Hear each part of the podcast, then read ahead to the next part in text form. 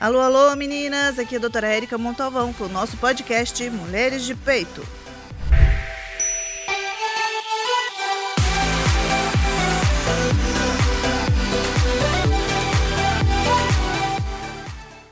Olá, olá! Quero agradecer vocês que estão acompanhando a gente. A gente mais uma gravação né? Hoje temos um tema interessante, mas primeiro eu quero lembrar, quem quiser acompanhar a gente no Spotify, Mulheres de Peito, no YouTube, doutora Érica Montalvão, tem vários episódios, vários temas interessantes com profissionais competentes para ajudar a esclarecer alguns temas comuns que às vezes a gente ainda fala e descobre que coisas diferentes, né? Eu acho que para tirar a ansiedade de algumas coisas a gente tem que falar, falar sempre. E hoje é, aqui comigo a gente está com a Camila. Ela está aqui como mãe, Camila Calaur, mas é, o tema hoje vai ser autismo e as suas relações cotidianas, diagnósticos. A gente vai conhecer um pouquinho sobre a história, né? Mas Camila, fala um pouquinho de você para mim. Fala sobre você, seu trabalho. Sim, primeiro, obrigada pelo convite, obrigada pelo espaço. Eu acho que é isso. Eu acho que a gente tem que falar e falar mais sempre. Né? Eu acho que quando a gente leva conhecimento, a gente vai buscar o que a gente tanto quer com relação ao autismo, que é a inclusão. Então, eu sou a Camila Calaur, sou dermatologista, sou casada com o Dr. Rafael Calaur, que é ortopedista. Nós somos é, sócios é, no casamento e sócios no negócio do Instituto Calaur, que é a nossa clínica, onde a gente atende. E somos pais do Henrique Calaur e do Miguel Calaur. E o Henrique é um menininho de 10 anos que é autista. Né, que além de ser um menino maravilhoso, uma graça, super bonzinho, cheio de qualidades, uma das características do Henrique é que ele é autista.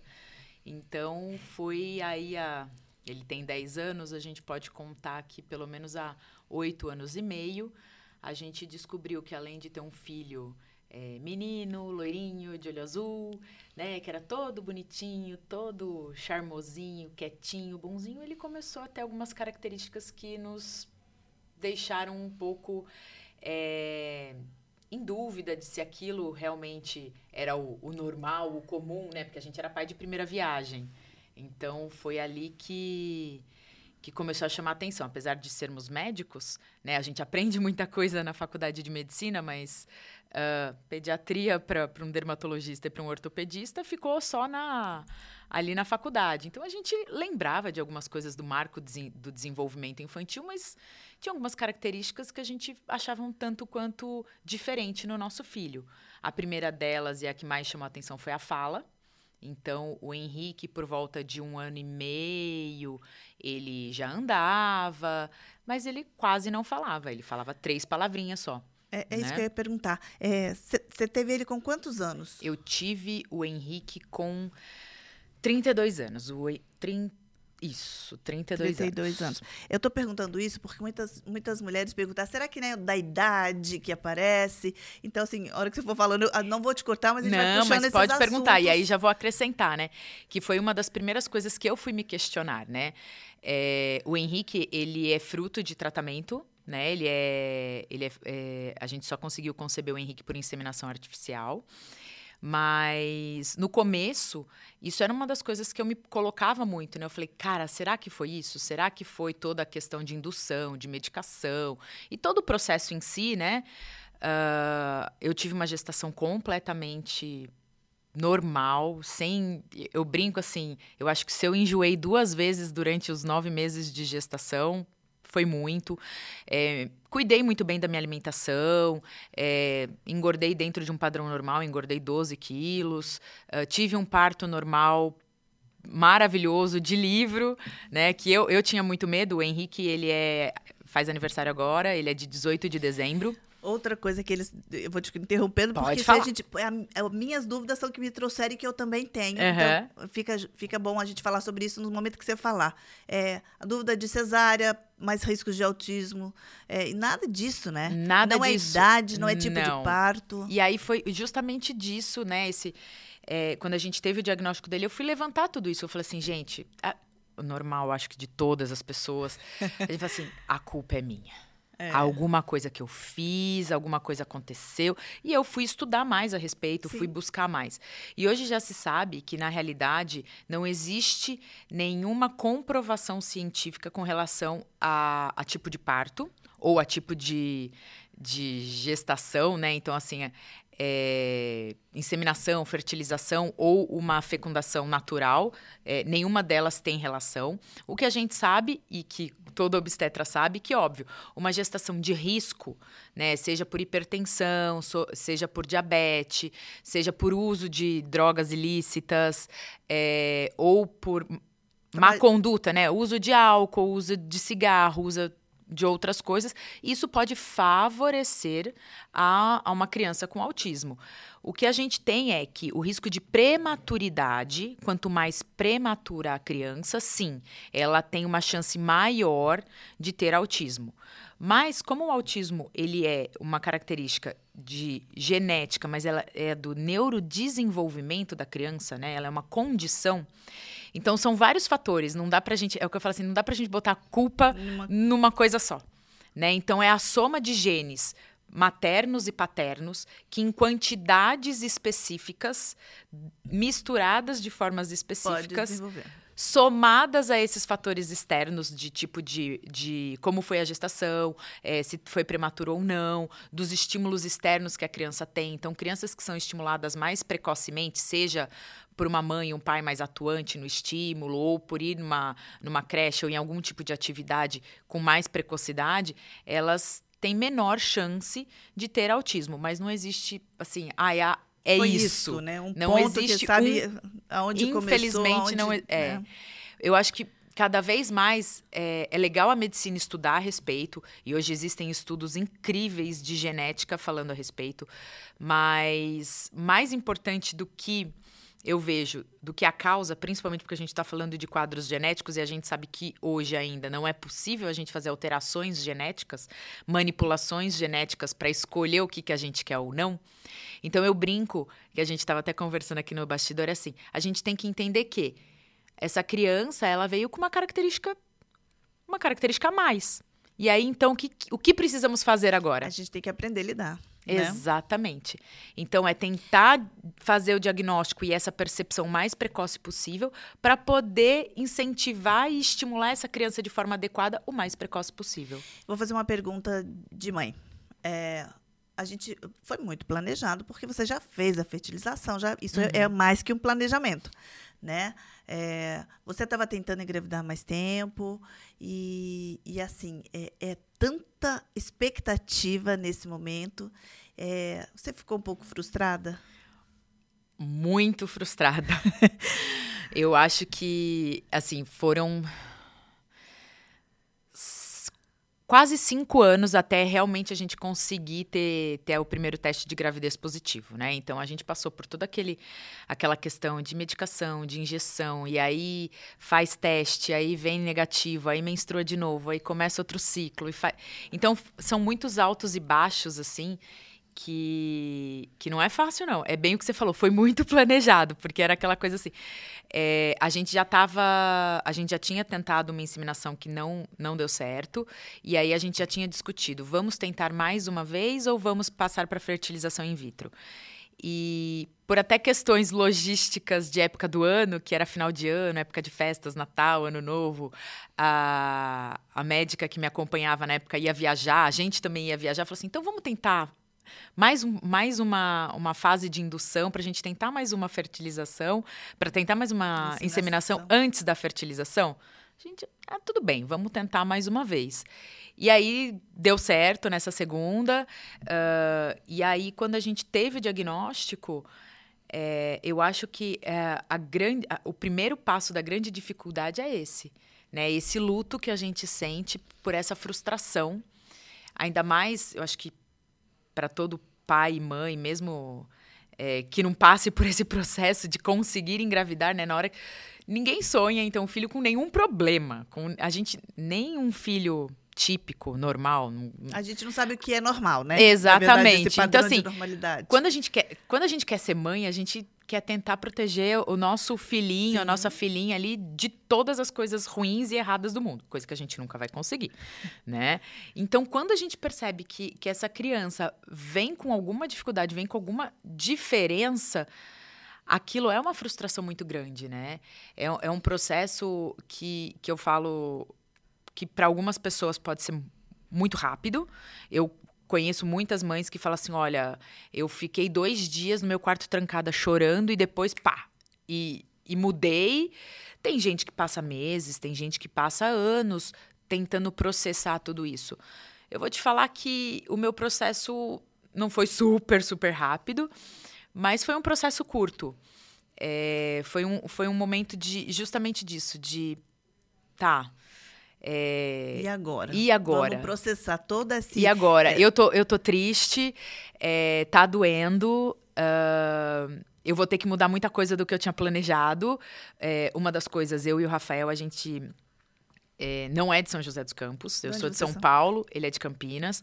Nós viemos para São José por conta da nossa profissão, ele teve um convite para vir trabalhar aqui. E depois, é, depois eu acabei vindo. E foi uma cidade que acolheu a gente profissionalmente e, e com relação à família, a gente fez amigos que são nossa família hoje. Então, no começo, a gente queria uma família enorme. A gente, não, vamos ter uns quatro filhos. Era o plano.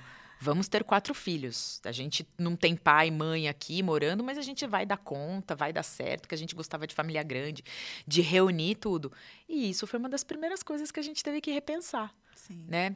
Tanto que o meu segundo filho, o Miguel, eles têm um ano e dois meses de diferença. O Henrique, até pelo todo o processo de, de dificuldade de engravidar, quando eu ainda amamentava e estava naquela discussão, ai, vai tomar pílula para não engravidar, o que, que vai fazer? Eu falei, não, deixa. Vamos ver o que acontece, né? O primeiro demorou e eu lembro justamente da, da Juliana falar assim para mim, Camila, se o primeiro demorou, não significa que o segundo vai demorar. Eu falei, mas não tem problema, porque naquela época a gente não tinha o diagnóstico. Então eu, eu tinha o plano de quatro filhos. Então eu queria aquela sequencinha, aquela escadinha, aquela coisa, é, família de propaganda, de café da manhã, aquela mesa junta, né? O, o Henrique acabou de amamentar 15 dias depois. Eu descobri que eu estava grávida. Com seis meses e meio, eu descobri que eu estava grávida de novo. E foi uma felicidade, porque era o que a gente queria, né? Eu falei, pronto, tá? O nosso plano dos quatro filhos, escadinha, tá feito. E aí, quando, quando o Miguel, né, que é o mais novo, já estava ali com quase é, sete para oito meses, e o Henrique já tinha um ano e meio, ele já tinha alguns sinais. O que você percebeu primeiro, assim? O primeiro foi a questão de, da fala, né? Apesar do o, Henrique foi para para a escolinha, né, para o berçário, com cinco meses de idade. E sempre foi um menino muito bonzinho, mas quieto, não falava. E só se interessava por dois brinquedos. Aquela torrezinha colorida de anéis coloridos. Então era aquilo, era montar e desmontar, montar e desmontar, montar e desmontar, montar e desmontar aquilo infinitamente ao longo do dia e desenho. E era aquela coisa assim que o que me chamava muita atenção é que ele parava e ficava no desenho assim. E você chamava, chamava, chamava. Eu falava pro Rafael, eu falei assim: "Meu, esse menino é surdo". Porque você chama e ele não te atende. Só que ao mesmo tempo, por exemplo, eu estava distante dele e falava ah, não sei o que da galinha pintadinha, que era na época uma coisa que ele é apaixonado, ele já, ele já vinha. Então eu falo assim, pô, eu tô tão longe, falo baixinho, galinha pintadinha, ele vem. Mas na hora que ele tá prestando atenção no desenho, eu grito na orelha dele e ele não olha para mim. Tem uma característica principal, marcante entre para você para quem para quem tem uma criança e é suspeita de, do diagnóstico que você fala, ó, dá uma olhadinha. Eu acho que assim, a gente falando dos grandes desafios, né? O Henrique ele tem a história do autismo mais comum, que é o autismo regressivo. Então, é uma criança que nasceu e foi evoluindo nessa prime esses primeiros dois anos, basicamente dentro de uma curva normal, que a, que a gente entende, engatinhar, andar. Ele olhava no olho, ele apontava. E aí, a partir de um ano e oito meses, a gente percebeu que ele foi perdendo essas aptidões. Então, ele não evoluiu na fala e ele foi perdendo essa aptidão. Então, ele não tinha esse olhar no olho, ele parou de apontar. Mas são coisas tão sutis que a gente só foi perceber quando a gente começou a investigação, porque aí a gente passava no profissional para nossa, é verdade, né? Exatamente. É o profissional. Você percebeu que ele ainda anda na ponta do pé? Imagina, meu marido ortopedista, ele falava assim: "Nossa, como eu não percebi que ele anda na ponta do pé?" Né? Eu falei: "Não, ele é meio estabanado, né? Ele era meio aquele, a gente falava, ele é estabanado, ele andava e trombava nas coisas". Então, assim, o que a gente sabe de muito precoce, principalmente esse contato ocular, que é muito importante na criança desde cedo, né? Que é o que a gente fala, onde forma o vínculo materno-infantil. Então, tem muitas mães que, que notaram isso desde a amamentação. É aquela criança que, no momento da amamentação, seja seio, seja mamadeira, não troca esse olhar com a mãe. É uma criança que muitas vezes ou dorme muito pouco, é, ou dorme muito. Assim, Nossa, meu filho fica três horas por dia acordado. Chora muito, chora sem sem uma um, um, um, porquê, né? A gente sabe que quando é muito pequenininho chora ou porque tá com fome, ou tá com frio, ou tá com a fralda suja. Então você fez todas aquelas trocas e a criança continua chorando. E por um tempo maior. Exatamente. O que a gente notava era assim. É, eu brinco e, e, e, se fala, né? É uma retroalimentação. O próprio choro faz a criança se incomodar e ela chora mais porque está chorando. E aí ela se retroalimenta. o desconforto do choro, né? Exatamente. Então é isso. Não é aquele choro de uma dor, é, não é aquele choro de fome. É, você percebe que é um choro quase que contínuo. Parece uma maquininha ali, contínua, que não para, e não para, e não para, e não para. E de e, e, é difícil de acalentar e de acalmar a criança. Isso nos mais precoces. E conforme vai crescendo essas características de não manter o contato, de não apontar. Muitas vezes a criança não aponta, mas ela fala assim: não, mas é, ele pede as coisas. Aí outra coisa na investigação. Mas como que ele te pede? Ele fala? Não, ele não fala, mas ele pega a minha mão e leva para o copo. Então, quando ele ah, te tá. usa como instrumento. Não apontar. É Exato. uma característica legal. É. Importante que às vezes, a gente, às vezes é uma, uma, uma, coisa simples a gente não se toca. Né? Ele não apontar ou ele não seguir o seu apontamento. Então, você fala assim. É... Henrique, pega aquele carrinho e você aponta para o carrinho. Ele nem consegue acompanhar com o olho tá. e ele não entende o comando. Às vezes ele vai até pegar o, car o carrinho, porque às vezes tem só dois brinquedos e no acerto e erro, ele acaba acertando. Sim, Mas sim. é uma criança que ela não consegue muitas vezes seguir um comando por mais simples que ele seja. E se for comando complexo ainda, então, ah, pega a cadeira e sobe para pegar o carrinho. Aí não vai conseguir de jeito nenhum, porque ela não consegue nem fazer o planejamento. Mas eu acho que o andar nas pontas dos pés, é, as estereotipias, né, que são muito características, que podem ser o balançar do corpo, o balançar das mãos, ou bater, bater palma, ou mexer a mão, né, algum movimento repetitivo. O tipo de, de sinal tem a ver com a intensidade do autismo ou independe? Não, independe. Eu não sei se eu falei certo. Intensidade do autismo? É, intensidade, né? A gente é, a gente estava até conversando, né? É, antigamente se falava né, em síndrome de Asperger, é, autista grau 1, grau 2, grau, grau 3. Hoje, no último DSM, que é do diagnóstico de doenças, é, foi mudado o modo como o que abrange, né? E o principal são as características de socialização e de é, comunicação. Tá. São os dois principais aspectos que têm que estar alterados para ele ser considerado é, nível 1, nível 2 ou nível 3 de suporte, que a gente fala hoje. Então, é justamente isso. Nível 1 é aquele que precisa bem pouco suporte.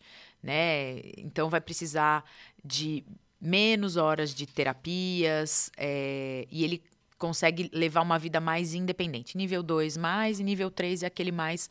Uh, até estereotipado, né? Quando a gente falava de autismo, antigamente todo mundo só pensava no nível 3, aquela pessoa que não fala, que se balança, ou que se bate, que grita, que ficava lá no, no quarto de casa escondido que ninguém saía na rua para mostrar. E hoje em dia o que a gente tem visto é um número enorme de autistas, cada vez maior, em todos os lugares. Porque justamente por conta da genética, o que a gente mais tem visto é um aumento do nível 1 de suporte, né? Que é esse nível 1 de suporte pode estar relacionado à comunicação, pode estar relacionado à socialização, pode estar relacionado ao cognitivo dessa criança. Então, são vários aspectos que podem estar afetados. Mas as estereotipias não têm a ver. Ela pode, ela pode estar presente no nível 1, no nível 2 ou no nível 3. E o que se fala muito de, dentro da neurociência é justamente que a estereotipia ela vem como um processo de regulação. Então, todo mundo tem um modo de se regular. Né? Quando a gente está ansioso, quando a gente está nervoso, a gente sempre tem algum, algum hábito, né? Tem, tem gente que mexe no cabelo.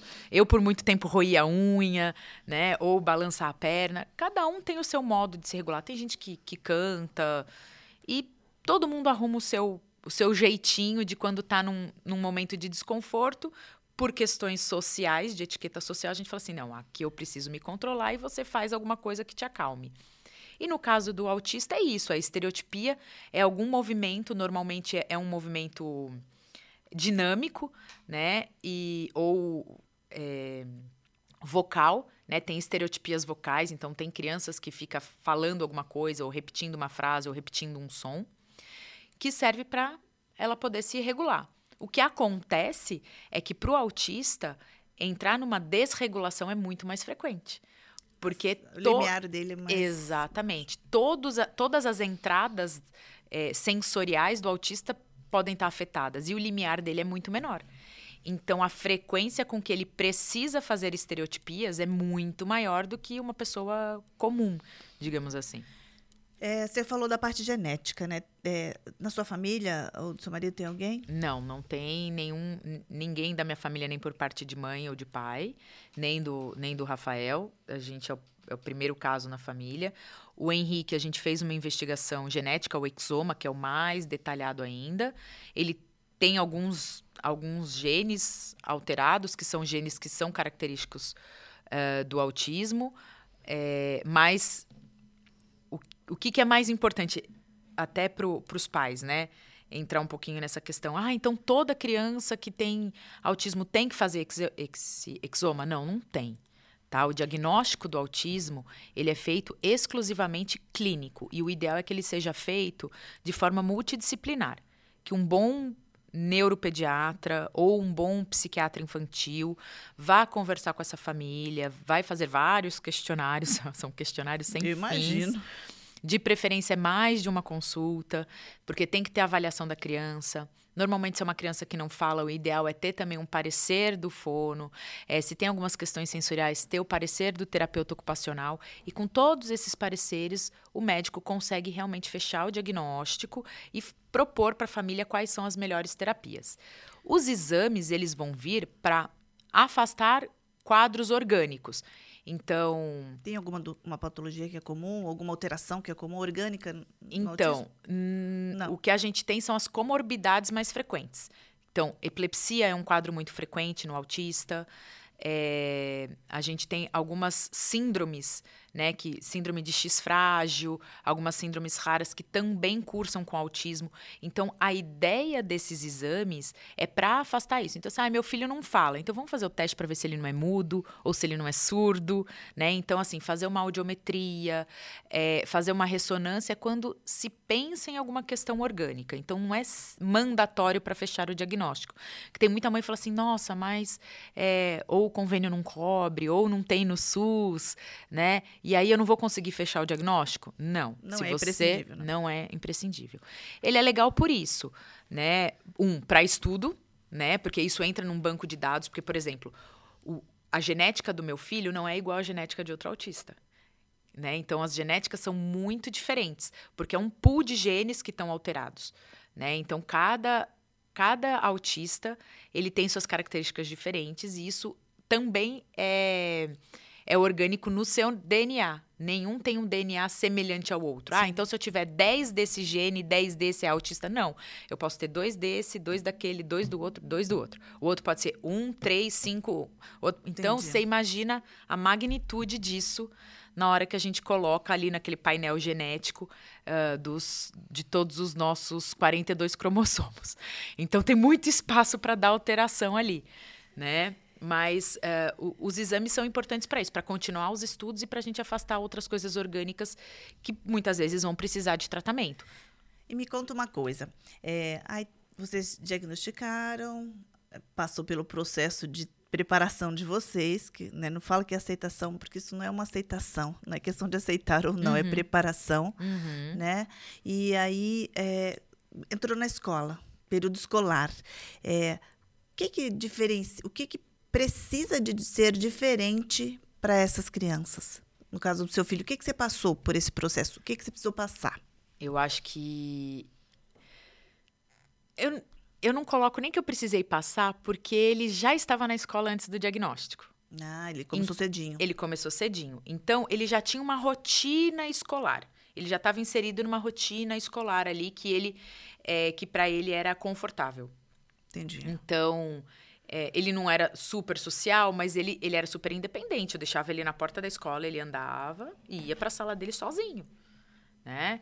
Então ele tinha uma independência porque ele estava lá desde cedo. Mas são, são etapas que muitas vezes crianças que entram mais tarde na escola vão ter dificuldade. Eu acho que a primeira dificuldade que eu escuto de muitas mães é conseguir uma vaga na escola. Porque né? não Por- estão preparadas. Porque na hora que você fala na escola que o filho é autista, muitas escolas falam, opa, não tenho vaga. É, aqui não tem. E eu, assim, é, eu entendo o lado da escola, porque realmente, infelizmente, hoje no Brasil, nenhuma escola tem estrutura adequada para atender essas crianças. Não existe uma escola que seja, ah, eu sou modelo, eu consigo atender. Mentira. Mesmo Não porque a gente estava existe. conversando, o diagnóstico, a gente começou a falar sobre isso, não tem tanto tempo assim. Exato. Se a gente, até como profissional, não, não tem uma, uma estrutura, uma bagagem para poder conversar, imagina as escolas, que Exato. dependem de um, uma- um processo maior por trás disso, né? E a escola é, é- você vai estar inserindo uma criança dentro de um, de um método que está tabulado, né? que é as- coordenado por um grupo de crianças. que é coordenado para aquele grupo e aquela criança ela não se encaixa ali, ela não vai aprender com aquele, daquela maneira. Ela vai precisar de adaptação em, em vários fatores e aí vai depender e, e esse que é o desafio. E aí vai depender de criança para criança. Tem criança que ela vai precisar se adaptar desde a questão auditiva, de repente usar um fone, é, de repente, inclusive uniforme. Ah, o uniforme é de um tecido que para criança é Que insuportável incomoda, né? né? Ah, até o modo da onde vai sentar, se senta na frente, se senta no fundo, se é uma sala muito grande. é, Pequenininhos, né? Pequenininhos acaba que é, é muito mais lúdico, então acaba que a, a adaptação se torna um pouco mais fácil. Mas conforme vai crescendo, muitas crianças não conseguem acompanhar uma aula de 50 minutos. Né? Então vamos pensar num autista nível 1, que seja alfabetizado, que esteja. Vou pegar o exemplo do Henrique. O Henrique ele tem 10 anos, então ele está no quinto ano. Né? Mas o Henrique ele não é alfabetizado. Ele não sabe ler, ele não sabe escrever, ele está voltando a, a reconhecer as vogais. E ele está num quinto ano. Então, como é que a sala dele tem uma aula de história, sobre história do Brasil, e ele fica ali naquela sala? Né? Então, a escola tem que pensar em todo o movimento, porque quando a gente fala em inclusão, não é assim, nossa, realmente, coitado, é, história ele não vai participar, então vamos tirar ele da sala. Não, isso não é inclusão. Sim. Né? é Inclusão é ele tá lá na aula de história e de repente a história é a história do Brasil. Ah, e veio de caravela e tá falando sobre o descobrimento, a época do descobrimento, como que era o Brasil. Enquanto o professor está falando a respeito disso e os alunos estão prestando atenção, ele tem a atendente terapêutica dele, a acompanhante de sala, a professora auxiliar, a AT, aí o nome técnico que quiser dar, porque também é, tem bastante História por isso. história por isso, que vai estar lá de repente fazendo com ele assim: ah, a gente tem um barquinho e tá mostrando para ele um vídeo do barquinho chegando no Brasil com uma música, porque ele adora música. Então a escola tem que ter todo um perfil, uma análise do perfil daquela criança para saber, olha, o Henrique está no quinto ano, ele não é alfabetizado, mas ele acompanha bem a aula de artes, de inglês, porque tem bastante música. É, Então, na aula de matemática, que são os números, ele precisa aprender os números. Então, vamos fazer um- uma coisa que ele gosta, o hiperfoco dele, o Mickey. Então vamos pegar assim de 1 a 5, cinco Mickeys para ele começar. Então assim, ele tá fazendo alguma coisa de matemática na sala enquanto os amigos estão fazendo matemática. É outro nível de matemática que os amigos estão fazendo, mas ele está lá junto, participando, entendendo que os amigos estão vendo o número e ele também, né? Então na aula de história, na aula de português, os amigos estão vendo história, estão lendo livro e ele também tem um livro que ele pode ir na biblioteca escolher um. E ele não lê, ele folheia, mas ele ele está ali fazendo o semelhante aos amigos, né? Mas isso é um trabalho que requer com que a escola tenha esse olhar individualizado. Então, é, é um desafio. Eu acho que esse é o grande desafio para quem trabalha em escola pública, para quem está indo para para a parte de gestão pública, de começar a pensar em todas as estruturas dessa forma, porque hoje é, a gente tem uma média aí da grande maioria das escolas, uma criança com necessidade especial, aí não estou nem falando de autismo, por, Por sala. sala. É, isso eu sabia. E isso vai começar a aumentar. Já está maior, já está maior. A demanda Exato. aumentou se a gente e eles for, têm que se Se a preparar. gente for pegar em escolas públicas, existem escolas públicas que já tem três a cinco crianças com necessidade especial dentro da mesma É, sala. eu- minha melhor amiga é uma professora na Minas, né? E ela tem três na sala dele, escola pública, pública né? E ela tem uma, uma pessoa ajudando ela e três crianças com que ela precisa de ajuda. E aí a gente precisa entender justamente isso, né? Que essas três crianças não adianta São eu também diferentes. Exatamente, são diferentes entre elas. Não é o que eu fiz com a A que vai ser servir para B que vai servir para C. Eu vou ter que olhar o que, que serve para A, o que, que serve para B, o que, que serve para C e fazer o cronograma dessa criança, que é o tal do Programa Educacional Individualizado ou PEI, que a grande maioria das famílias autistas já escutou esse termo também. né? Então, ai, cadê o PEI do meu filho? Eu, eu tenho direito ao PEI do meu filho. Meu filho tem direito ao PEI e entra na escola brigando com relação a isso. O PEI é justamente isso, esse Programa Educacional Individualizado. Porque existe o programa é, que é do governo, que é do Ministério da Educação, que, a- que as escolas têm que seguir. E aí, dentro desse programa que o governo estipula, cada escola pode acrescentar coisas, né? Aham. É, mas isso não, Não não, é colocado. abrange em nada uma criança com necessidade especial. Né? E aí a escola tem que pegar esse programa, olhar para a criança, analisar essa criança, escutar os profissionais que trabalham com essa criança, escutar os pais dessa criança e montar um programa exclusivo para ela. O programa do Henrique serve para o Henrique. Não serve para Beatriz, não serve para Antônio, não serve para o Davi, não serve para o Léo. Né? Cada um tem que, ser seu- tem que ter o seu programa. E um, fiquei sabendo que você tem uma jornada aí, né? E justamente por tudo isso que a gente está conversando, Por isso que eu toquei no assunto agora, pra você falar um pouquinho dessa jornada pra gente. É exatamente isso. É, sem, sem querer, apesar do, do momento de dificuldade aí do luto, a gente descobre propósitos na nossa vida. E eu acho que o autismo trouxe isso. Sem querer, a gente foi aglutinando famílias, aglutinando mães. E hoje eu tenho um WhatsApp com um grupo de mais de 300 famílias, entre pais, mães, avós, ah, madrinhas, tios que participam porque querem saber mais. E, é- e, e surgiu uma, uma vontade, por tudo isso que a gente passou, da dificuldade de arrumar profissional, das dificuldades escolares, de escutar histórias, da gente tentar, de alguma forma, ajudar. Né? E ajudar como? Né? Eu acho que com conhecimento. E aí a jornada vem justamente disso, dessa vontade de querer promover conhecimento. Então, esse grupo eh, se fortaleceu, está se, tá se solidificando como uma, como uma associação, com o objetivo principal de fomentar conhecimento para famílias e para profissionais.